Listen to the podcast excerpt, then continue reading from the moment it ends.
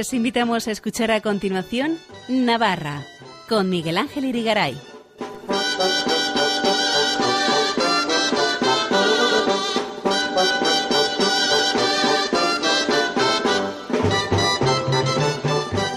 Muy buenas noches amigos oyentes de Radio María, bienvenidos a este programa Navarra en su edición del 5 de junio de 2023, lunes, en la que vamos a hablar del togado de Pompelo, una escultura de la antigüedad romana de valor excepcional, luego explicamos por qué, cuyo propietario, un coleccionista privado de Nueva York, la había prestado por dos años al Museo de Navarra, pero que ahora ha adquirido el gobierno foral por 620.000 euros. Luego hablamos de ello más tarde. Nos visitará Elena Leache con sus Jotas y para terminar nuestro experto en historia, tradiciones y costumbres de Navarra, Fernando Walde, nos hablará del oficio no exclusivo de Navarra, pero sí tradicional en la región, territorio de tan buenos vinos, oficio decíamos de cubero o tonelero. No se lo pierdan, empezamos.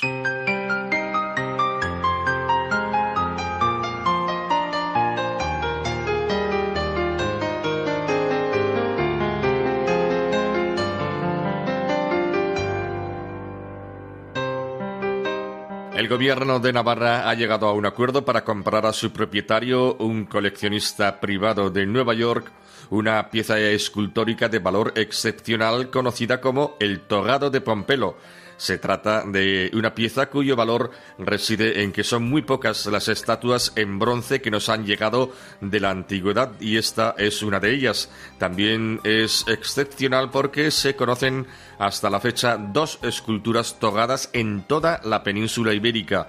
Una de ellas es el togado de Periate en el Museo Arqueológico de Granada y otra es este togado de Pompelo. Además, en todo el antiguo imperio romano y sus provincias solo se conservan 13 togados en bronce, de los cuales seis están en Pompeya o Herculano, esto es, ciudades destruidas por una erupción volcánica.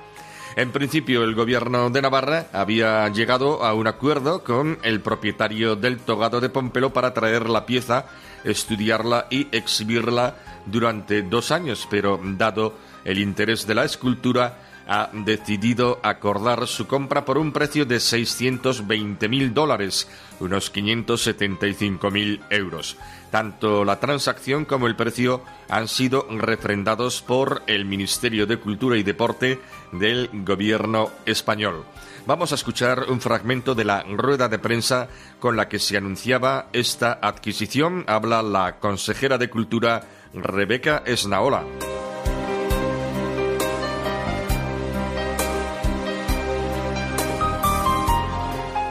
Días. Eh, una hoy. Gracias por su asistencia a esta rueda de prensa. Me acompañan en la mesa el director general de Cultura Institución Príncipe de Viana, eh, eh, Iñaki Apezteguía, la directora del Servicio de Museos, Susana Irigaray. Bueno, como ustedes conocen, desde primavera de 2022 el Museo de Navarra exhibe la pieza El Togado de Pompelo gracias a un acuerdo con su propietario. Una pieza hallada en nuestra ciudad en 1895 y que ha generado ya el interés de 50.000 personas que han pasado ya por nuestro museo para visitarla. Por eso nos alegra informar de que hemos alcanzado un principio de acuerdo con el propietario del togado para su adquisición y, por tanto, para su permanencia en Navarra, integrando la colección estable del Museo de Navarra. Un trabajo de búsqueda y recuperación de nuestro patrimonio que por avatares de la historia a veces se dispersa e incluso se pierde la pista, como ha ocurrido con esta pieza de gran valor. Una obligación cumplida para con nuestra historia y nuestro patrimonio.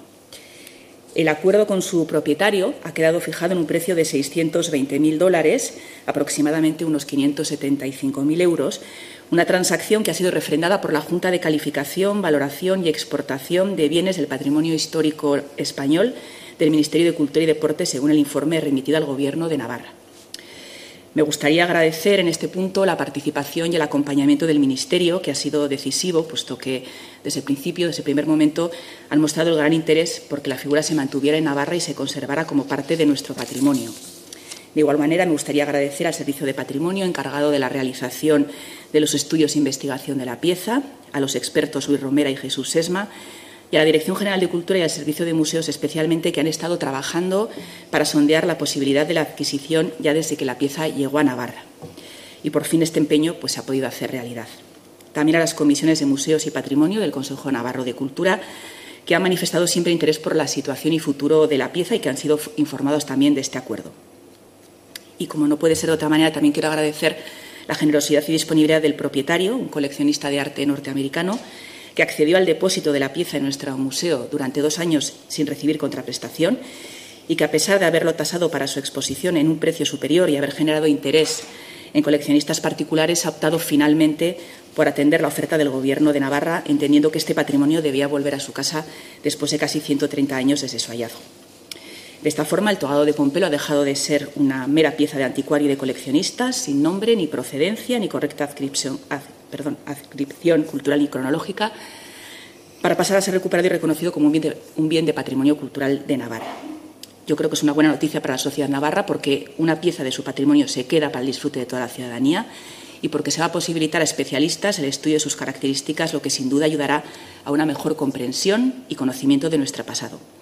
Me gustaría insistir en esta labor y encomienda a las Administraciones en la recuperación del patrimonio, que hoy en este caso tiene un final feliz, porque no hay que olvidar que es nuestra responsabilidad esta, la recuperación, esta puesta en valor y divulgación de nuestra historia, y es algo que, como digo, que hoy ocurre con esta adquisición. Para contactar con nosotros, escribe un correo electrónico a navarra@radiomaria.es. Escuchen en Radio María Navarra con Miguel Ángel Irigaray.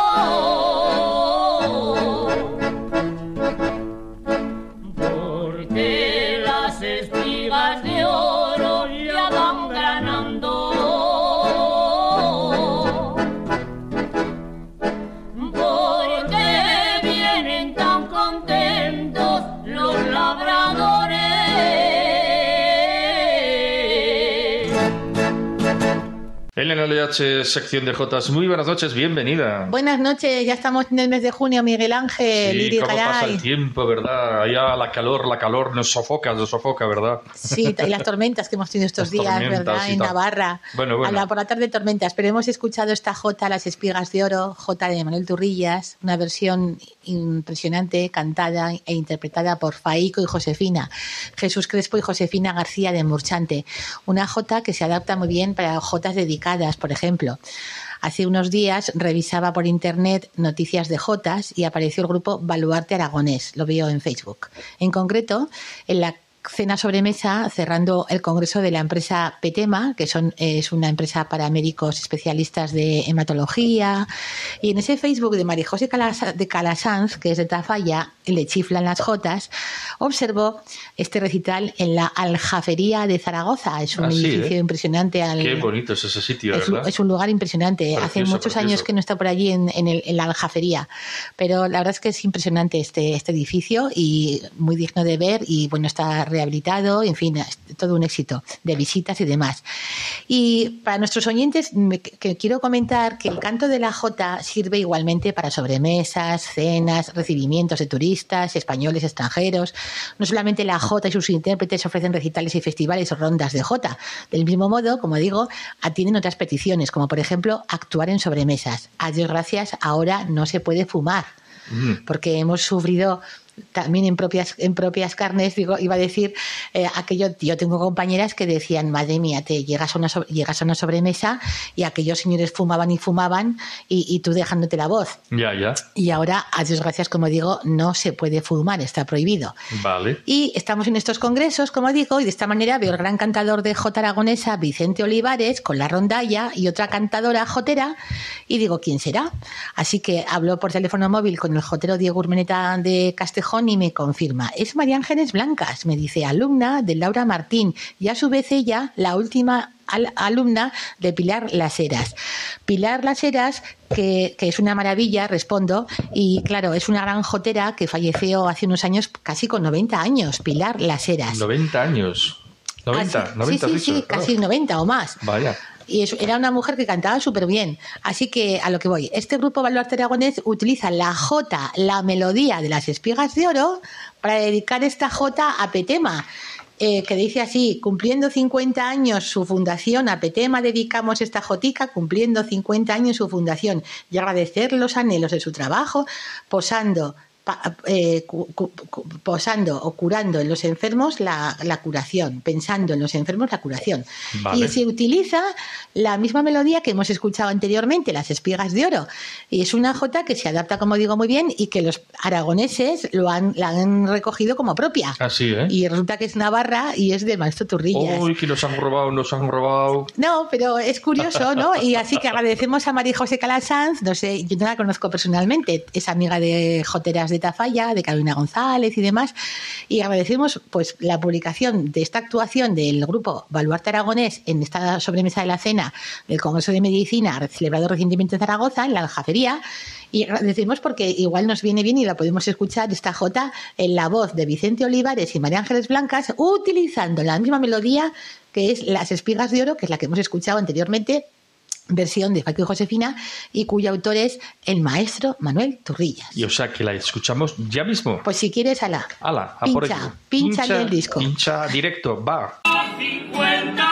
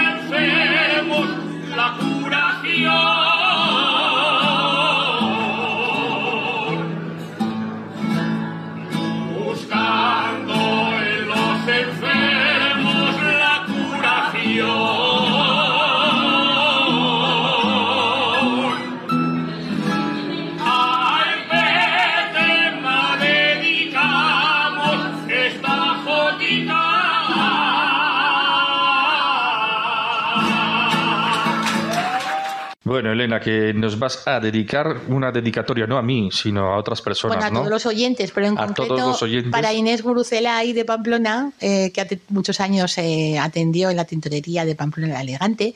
Un cordial saludo también a José Maíz Adberro y familia de Orbaiceta, oyentes asiduos de este programa, y a las religiosas de María Inmaculada en el recuerdo fraterno sobre el reciente fallecimiento de Teresa Luzarreta Huesa, de Sangüesa, religiosa del Instituto María Inmaculada, Navarra, mujer navarra de recia fe al estilo de Santa Vicenta María y curiosamente se da la circunstancia de que falleció el mismo día que se celebra a la Santa. ¿Ah, sí? El 25 de mayo. Curioso, qué y curioso. la comunidad de religiosas pues le, que le apreciaba mucho a esta mujer, 98 años, santos y humildes de corazón, bendecid al Señor. Decía allí su eh, eh, La o sea, esquela. la esquela estaba así en, pues, en el en el en la frase En el diario en el diario de Navarra en la frase Que, que no, te no, no, no, no te salen las palabras. no, hombre. la frase que Ah, se la- suele la- utilizar. a- la fresa, la fresa. no, la frase. Ah, la frase. Estamos en, en tiempos de cerezas Ah, y bueno, de fresas ya. también.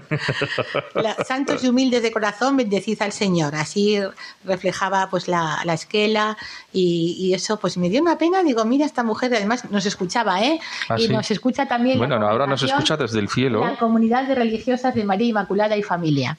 Estupendo. ¿Y, y qué más? Ah, pues tenemos que contar también en Pitillas, la fiesta del agua en Pitillas, la laguna Hombre, de la Pitillas. fiesta del agua en Pitillas es un clásico. Allí estuvieron joteros grandes y eh, pues hay que recordar en Pitillas grandes voces de la Jota como Lali Jausoro, María José Medina e Inés Agardoy, sacerdotes, el padre Sada jesuita, Gávila Bengoechea, El padre Sada canta también. No, el padre Sada no canta, es jesuita. Es jesuita, pero los, je- los jesuitas pueden cantar, también ¿no? pueden cantar. ¿Eh? Y también está eh, aquí en Pitillas Gabriela Bengoechea, religiosa de, de la Compañía de María, ahora creo que está por Irún, y a quien enviamos también un saludo cordial. Y es que el, el día de la fiesta del agua, pues hubo, entre otros actos, hubo una actuación de la Escuela de Jotas que dirige eh, Iñaki Buñuales Zuazu y eh, dirige, como decimos, la Escuela de Jotas de Pitillas, Beire y Uarte. O sea que el- la fiesta del agua es en Pitillas, En ¿no? Pitillas fue el pasado día, creo que 21 de, de mayo. Y Hay que recordar también, Y destacar. todavía había agua por ahí, porque, Sí, sí, la porque con la sequía tiene. y con todo esto, ¿verdad? Sí, sí, sí, yo creo que ya tiene. Con el canal de Navarra, no entiendo mucho de esto, ¿eh? No me. No, me- me- no- me- no te enzarte, ¿verdad? Me voy a meter en un jardín En un jaleo. porque creo que el canal de Navarra de San Martín va por ahí, por la zona de Pitillas, pero no sé si va a llegar a la ribera. No sé, no sé. En fin, no quiero meterme en esos jardines. No te metas, no te metas. Porque bastante tenemos con los políticos y demás. Eso, Entre el tren de alta con- velocidad y el canal de Navarra. Sí, pues ya está. Pues la historia es que nosotros nos centramos en las jotas. Y entre pactos y pactos. Bueno, vamos a ver. Y entre si no- patos y patos como tú y yo. Pactos, no pacto. Patos. Patos, hombre, La Escuela de patos. Jotas de Fitero, que actuó en la residencia de ancianos de Fitero, que dirige todo esto Carmen Hernández de Tudela. La Escuela de Jotas de Cascante, que en un festival que hubo en Cascante. La Escuela de Jotas de La Rioja, concierto fin de curso en la Sala Gonzalo de Berceo. Voces Navarras en Viana. Las Escuelas de Jotas de Beire Pitillas Ubate, que hemos comentado en el Día del Agua en Pitillas. Y la Escuela de Jotas del Hogar Navarro de Vitoria estuvo en Santa Lecina, en Huesca. Y Alegría Rivera, que actuará, que actuó en Lerín y en Burgos. Y es que hay que recordar, eh, y vamos a escuchar esta jota a continuación, pero hay que, con gran emoción la familia López Ruiz de Cadreita celebró la primera comunión de su hijo querido Izan en Cadreita. La Villa Rivera con más genio y garbo. Cadreita. Allí nació el compositor de Jotas Julián Aranaz. Olga Ruiz, jotera y amiga, me comentaba lo bien que todo había sucedido. Por la mañana, auroros. Y todos en casa, cantando ante la puerta y después en el interior. Se sirve un desayuno que, según veía el, el vídeo, impresionante. ¿Ah, sí? Impresionante. Desayuno, ¿no? Eso significa desayuno. Desayuno, madre mía. Sí, claro. A continuación realizan un paseillo hasta la parroquia y allí en compañía de otros chicos y chicas recibió la primera comunión Izan. Posteriormente toda la familia se reúne en torno a la mesa y un banquete ribero muy ribero para finalizar con jotas. Y aquí Olga dedica a su hijo Izan esta jota con toda la emoción contenida que dice que te quiero, mi vida te quiero. Así que me, me envió el otro día el vídeo y bueno, pues lo hemos pasado Ay, pues nos vas a poner un toquito de emoción Sí. en el corazón, ¿no? Felicidades un también pellizco, a, la familia. pellizco. Eso mismo, felicidades a la familia López Ruiz, a Olga. Javier, Izan es el hijo mayor y el hijo pequeño, no sé cómo se llama, no me acuerdo. La. No cosa sabes. es que No, no sepes. la familia, no sepes. es, la familia es López Ruiz y Olga y Javier y con ese chavalico tan mágico que se llama Izan celebraron, como decimos, la primera comunión y ella canta esa jota tan bonita que creo que es de José Méndez de Tafalla que dice que te quiero, mi vida, te quiero, tú lo sabes, navarrico majo e incluso se le ve como se acerca al hijo, le da la mano y los auroros que están en el interior de la casa pues gritan, aupa Olga y tal. Entonces, bueno, Bueno, Bueno, bueno, y como Elena se nos mete hasta por el ojo de una aguja o tiene los contactos que le mandan, que le envían. Sí, es toda pues información, toda pues, información, todo, todo, Venga, vamos a escuchar. Ya les digo, es para el director del programa para que luego él lo supervise sí, y sí, lo sí. Sí, sí, pues venga, adelante. Adelante.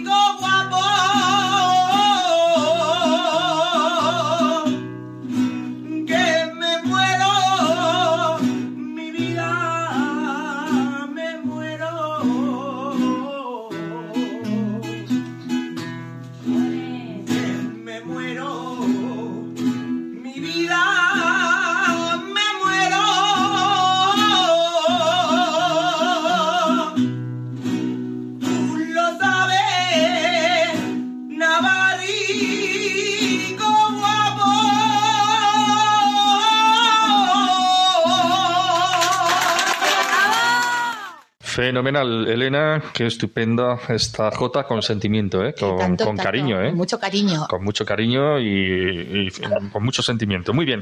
Oye, pues más noticias, venga, vamos a contar más cosas. Eh, tralará, tralará, mentiras no, ¿eh? No, mentiras no, tralará, tralará, verdades y noticias estupendas, frescas noticias como la del día 3 de junio, sábado pasado, que organizaron en Rincón de Soto un festival de Jotas y variedades. Cine Avenida de Rincón de Soto. Hablábamos con Ainara Martínez, eh, de Castejón y nos comunicaba que este festival estaba dedicado a las personas que fueron en su día de la Escuela de Jotas de Rincón de Soto que han fallecido, como Antonio Malo, Ignacio Gutiérrez, Laura Paul, Raquel Sanz, Cruz Matute, Cecilio Malo. Cantaron obras y varias piezas musicales acompañados por la banda de Rincón de Soto, por la Escuela de Danzas de Rincón de Soto, utilizaron también la canción A la Rioja Boy de Ángel Salbenito y también eh, actuaron e interpretaron las jotas y canciones con el grupo de sevillanas y sus mantones, que dice que cantaban Qué bonita es la Rioja, que creo que también es composición de Ángel Salbenito y agradecemos a Inara Martínez, eh, pues la directora de la Escuela de Jotas de, de Rincón de Soto, Antonio García por la información tan detallada y lo bien que nos comunicamos. Y gracias, de verdad.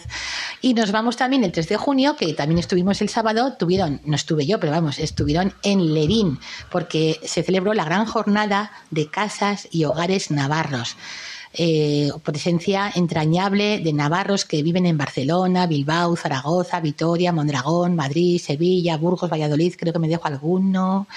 Es una jornada muy entrañable y hubo actuaciones de danzas, grupos de danzas, jotas y eh, lo que he rescatado en, ayudando a este tema, eh, el himno de la Casa de los Navarros en Barcelona, que está interpretado por el, por el grupo Rivero Alma Navarra, y el padre Ordóñez tiene la letra, es el autor de la letra, y Turrillas, Manuel Turrillas es el autor de la música. Y es que me encanta esta versión y me encanta esta grabación y, la letra. ¿Ah, sí? Sí, es muy bonita. Y sobre todo cuando dice, porque otros piensen y digan, no te subas a la parra, une montaña y ribera como hizo siempre Navarra. Bien. Es muy bonita. Así que dedicado a estos, a estos navarros ausentes, antes era eh, le llamaban así, el Día Navarro ausente. Pero sí, ahora como le llaman, dices. Pues el Día de la Casa de los Navarros. Casa ah, hogares, el Día de los Hogares Navarros. Casi me gusta más el otro, no sé si se entendía, No sé si se comprendía muy bien, no se entendía. No se entendía. De, aquello de los. El Navarro ausente, ¿qué significa eso? Pues, pues explica, pues ya está. pues el, que, el, que, se ha ido a Argentina, el que se ha ido a, Barcelona. Pero no lo sé, no, no estaba bien eh, enfocado, enfocado esto. No así que ahora resulta que bueno se, se, denomina así el Día de las. Reivindico que se vuelva al anterior título. No, no, déjalo, que déjalo, hay que ir con los tiempos. Venga, hay que ir con los tiempos. Modernízate, Miguel Ángel Irigaray, director de Navarra. Irigaray Soto. Bueno, toso, toso. Soto, toso, toso o Soto, Soto. Bueno, así que vamos a escuchar el libro de la Casa de los Navarros de Barcelona y que interpreta Alma Navarra. También creo que el grupo Navarrerías lo interpretó, lo grabó, pero me gusta mucho esta versión, así que vamos a escuchar a Alma Navarra cantando el himno de la Casa de los Navarros en Barcelona. Paseo Maragall, número 384, por ahí. O sea, como de aquí a Tudela. Ala, pincha. Pincho.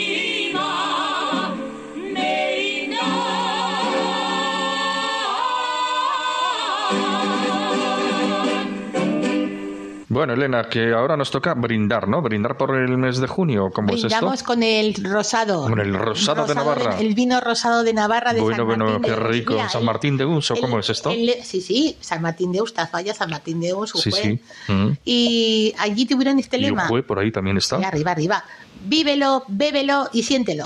es el lema del Día del Rosado. Un día precioso, nos contaban. Vívelo, siéntelo, bébelo. Sí, sí, nos contaban desde allí, desde San Martín de Uns, María Pérez y tal. Ayer eh, un día precioso, el vino rosado de San Martín de Uns, bodegas, buena tierra, antes de llegar al pueblo, y luego desde antes las, eh, bodegas están al comienzo y al final del pueblo, antes de subir a, a, Y degustaciones, hubo danzas, danzantes de San Lorenzo, verbenas, ayer un día inolvidable, exquisito y delicioso. Yo no pude estar ayer, pero, pero sí que otras veces he estado y me acuerdo cómo comprando por determinado precio muy barato una copa, eh, te sirven gratis todo el resto de los vinos. Es una gozada, sí, es una gozada. rico Hay que tener cuidadito, ¿eh? porque no vayas a beber demasiado, pues que luego normalmente hay que conducir. Una ¿eh? copica cuidadito, cuidadito. Una copica ya está. Muy bien, eso es. Y del 4 nos vamos al día 6 de junio, próximo martes, en la capilla de San Fermín, misa de la escalera. Oh, ya la, penúltima, ¿no? La última, sí, la, última.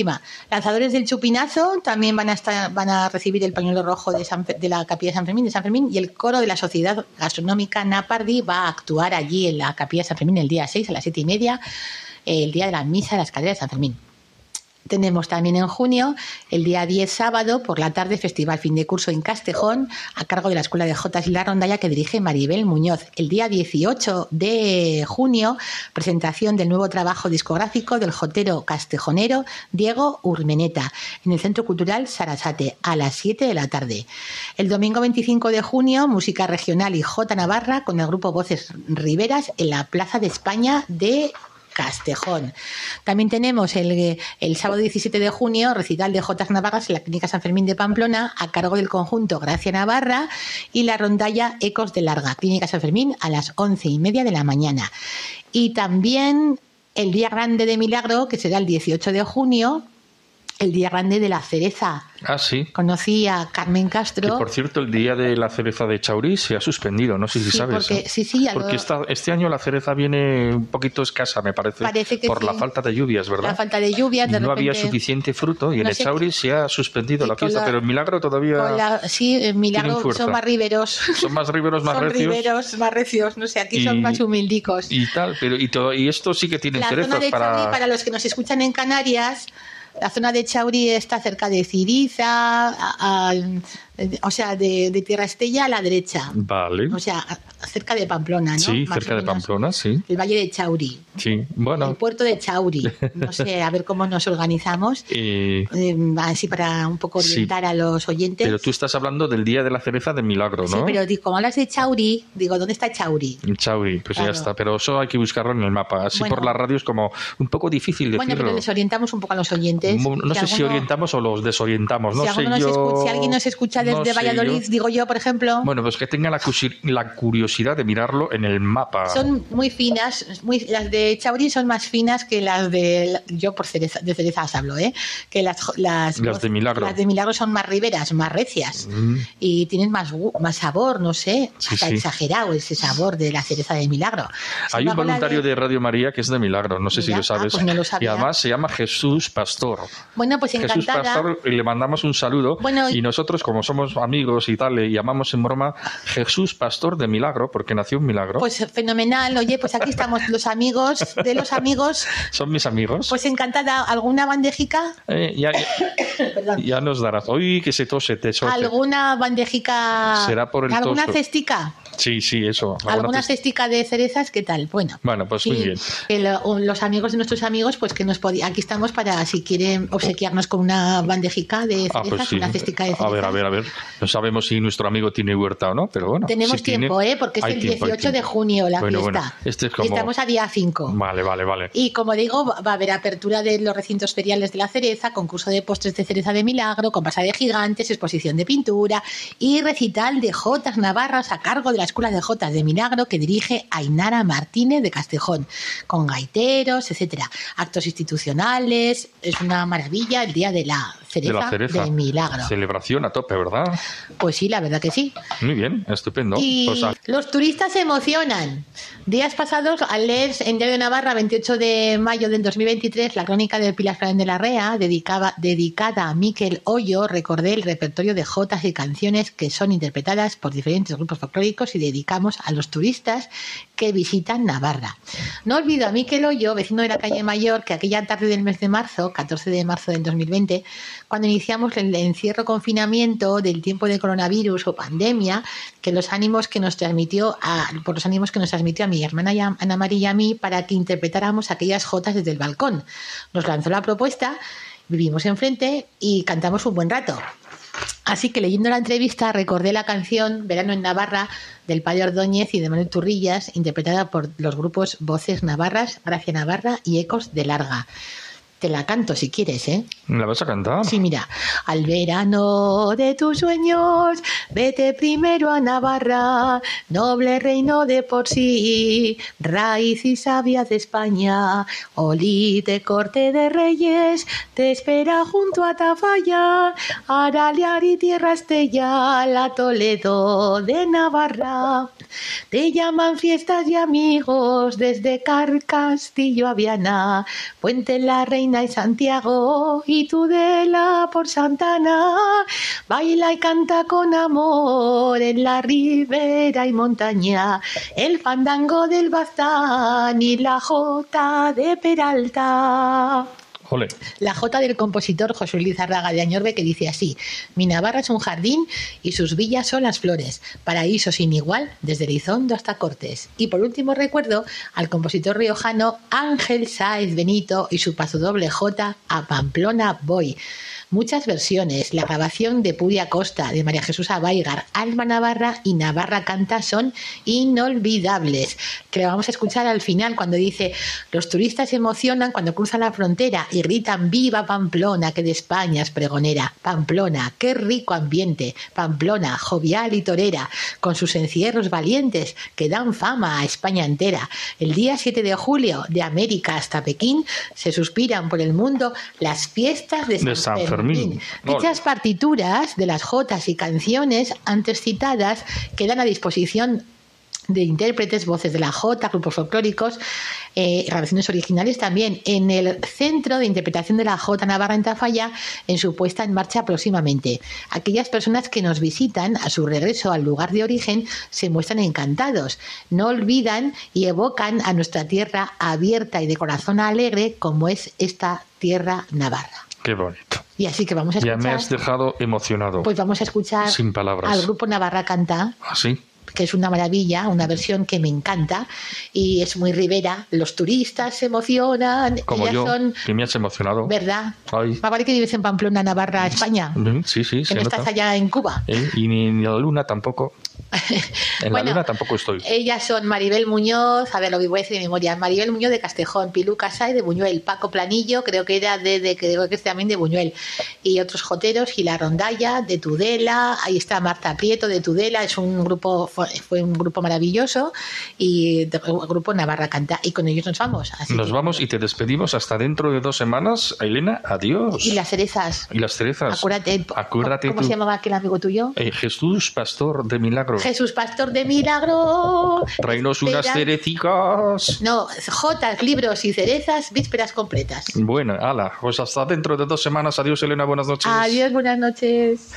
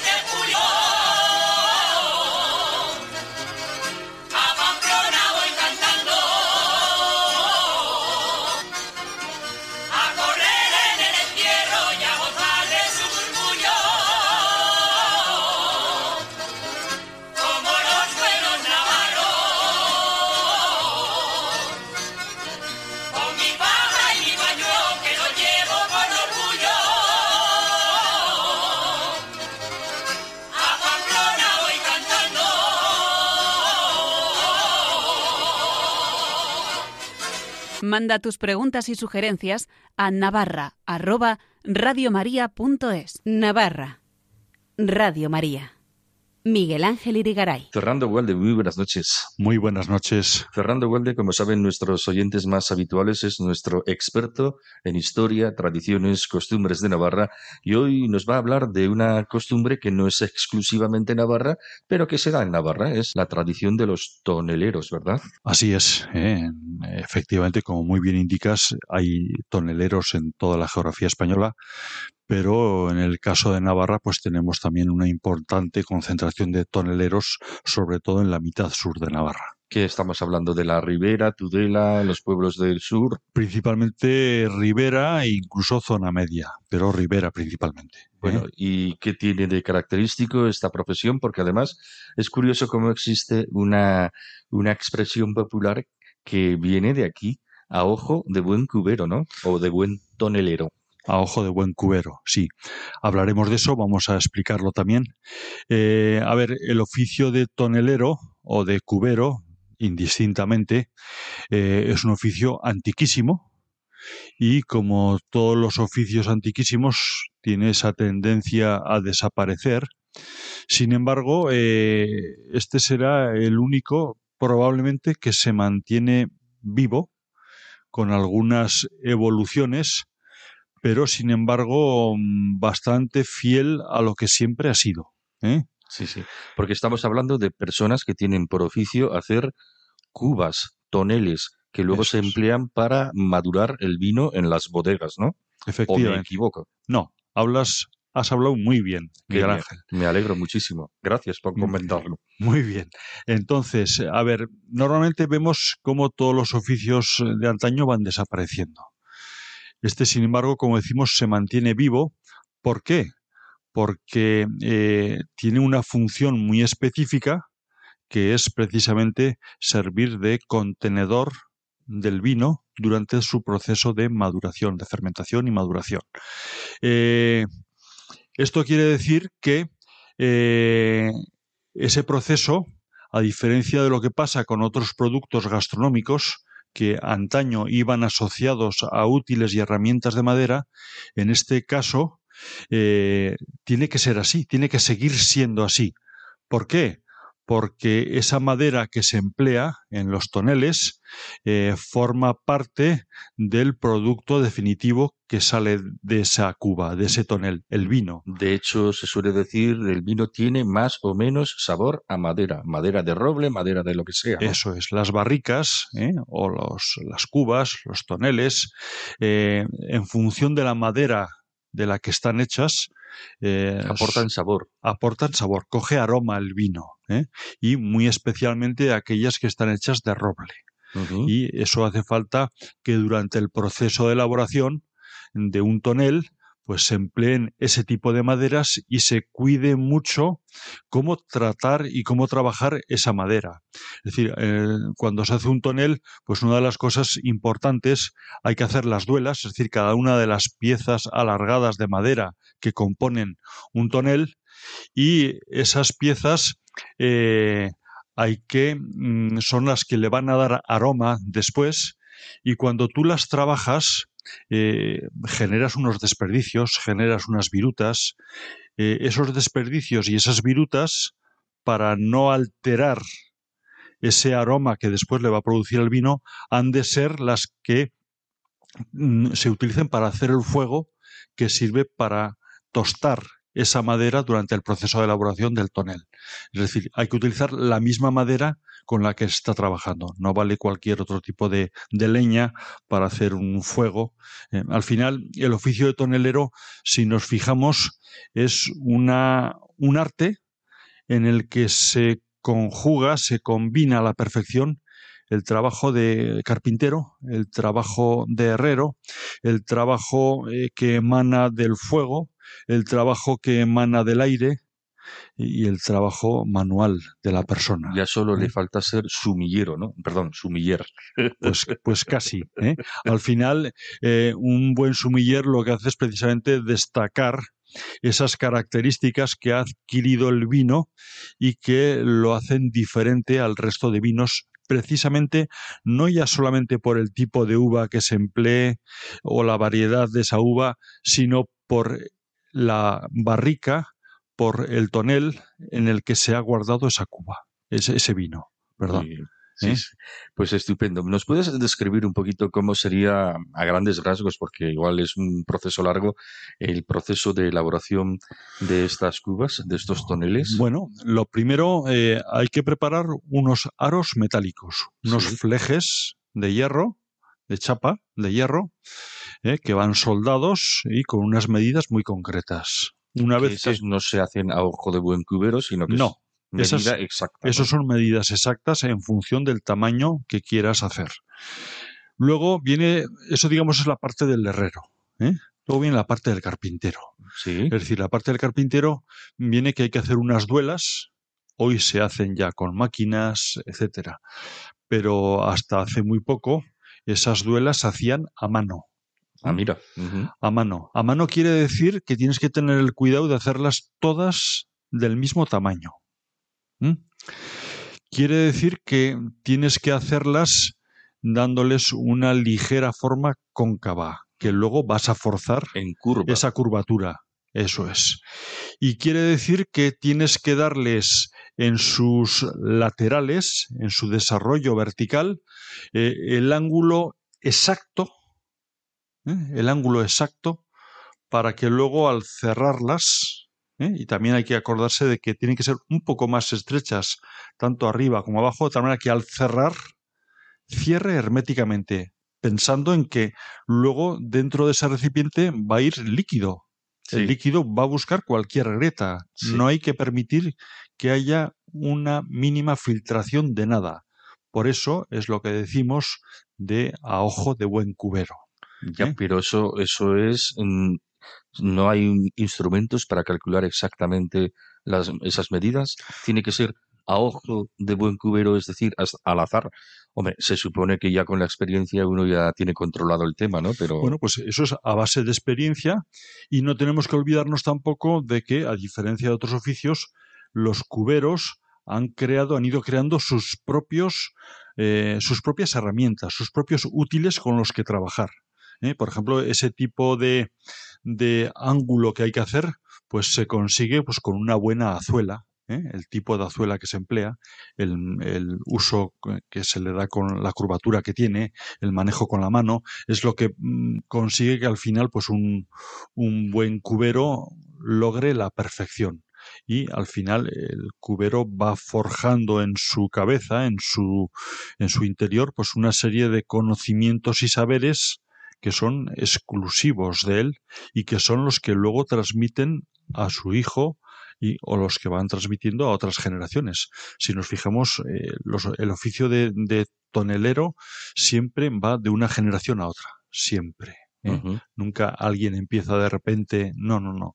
Son conocimientos y saberes heredados. Sí, ¿eh? sí. O sea que los padres, los hijos, luego los nietos. Sí, sí. Hay que, y sobre todo, puedes decir también a la inversa. Piensa, de, los nietos lo han recibido de los padres, de los abuelos, de los bisabuelos, de los tatarabuelos. Siempre, siempre es un oficio antiquísimo. Oye, y no existe, porque claro, hoy en día se ha mecanizado todo, se ha hecho todo eh, por industria. ¿Y este oficio tiene visos todavía de seguir perviviendo y que no se va a industrializar, a industrializar la, producción de toneles? Bueno, a ver, lo primero que hay que tener en cuenta, por ejemplo, alguna vez hemos hablado en este mismo programa de la elaboración del queso. Eh, el queso hasta hace unos años se empleaba siempre herramientas y útiles de madera. Hoy la normativa sanitaria te impide utilizar ese tipo de, herramientas y hoy se utilizan pues cosas de metal y de plástico ¿eh? por razones sanitarias.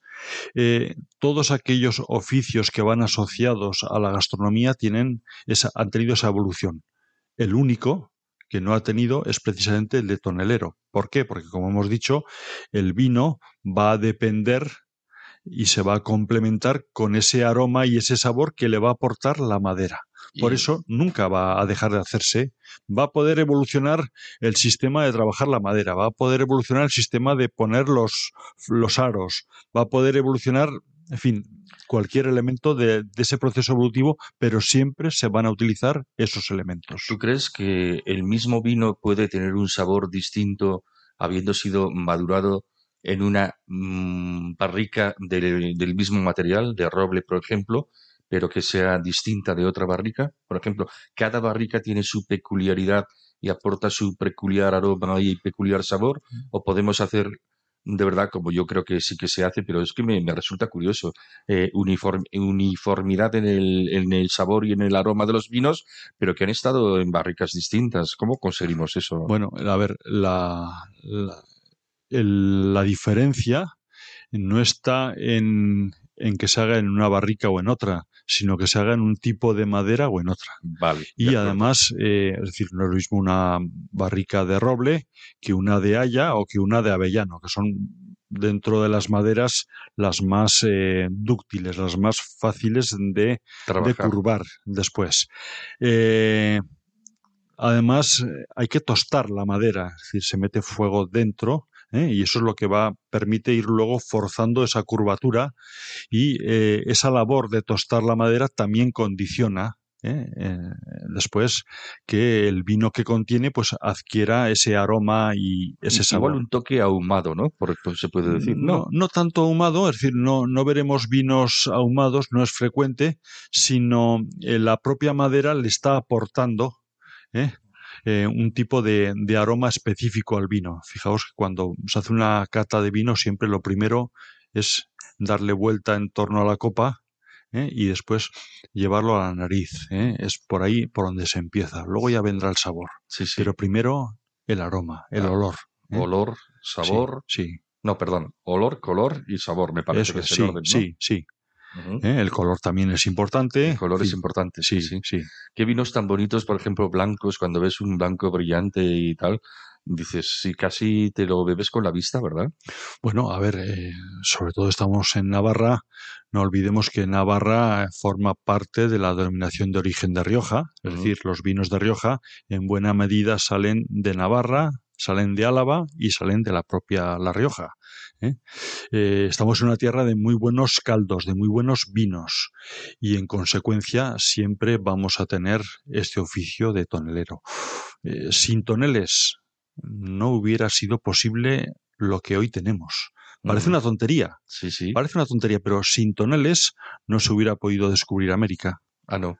Sin toneles no se hubieran podido expandir los imperios, los movimientos de tropas, los, sin toneles hubiese sido absolutamente imposible. Qué importante ¿Eh? es el vino en la cultura del hombre. ¿eh? Pero es que el, tonel no solamente lo, asociamos siempre al vino, que es lo, natural, pero ahí se metían alimentos, ahí se metía todo tipo de productos, eh, tanto de para comer como para beber. Y se hacía redondo precisamente para manejarlo, para que fuese rodando, y se le hacía panzudo ¿eh? vemos esa forma eh, con, barriga que tienen las, las cubas precisamente para manejarlo mejor durante el rodaje. Qué ¿eh? bueno, qué bien pensado. y para cargarlo en carros, para cargarlo en barcos, para cargarlo. no hubiera sido tenía posible. una función de conservación de alimentos también esa, esa forma. Claro, claro. Conservar los alimentos. Sí, ahí se conservaban los alimentos, por eso era muy importante que estuviera bien trabajada la madera. No solamente desde el punto de vista del artesano, sino en todos los demás. Es decir, una madera con una pequeña grieta que puede albergar cualquier tipo de germen da al traste con todo el contenido. Y cuando decimos da al traste, pues en una cuba de estas, una cuba de 500 litros, 500 litros es mucho tirar. Sí, sí. ¿Eh? Pues nada, eh, Fernando, yo creo que toca eh, ya despedirnos y echar un brindis con un vino extraído de un buen tonel. Y si es fabricado en Navarra, todavía mejor, ¿verdad? Así es. Bueno, pues venga, hacemos un brindis, nos despedimos. Hasta dentro de dos semanas. Buenas noches, Fernando. Va por nuestros oyentes. Buenas noches. Navarra, arroba radiomaria.es. Navarra, en Radio María. Nos vamos. Hemos tenido un primer tema cultural hablando de la compra por el gobierno de Navarra de una escultura de excepcional valor histórico y patrimonial el togado de Pompelo. Hemos tenido Jotas con Elena Leache y nuestro experto en tradiciones, Fernando Walde, acaba de hablarnos del tradicional oficio de tonelero.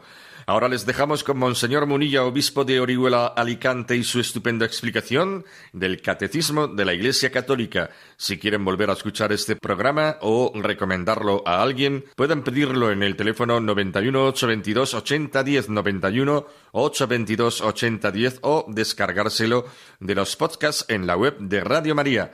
Nosotros volvemos dentro de dos semanas, el 19 de junio. Hasta entonces, que sean felices. Muy buenas noches.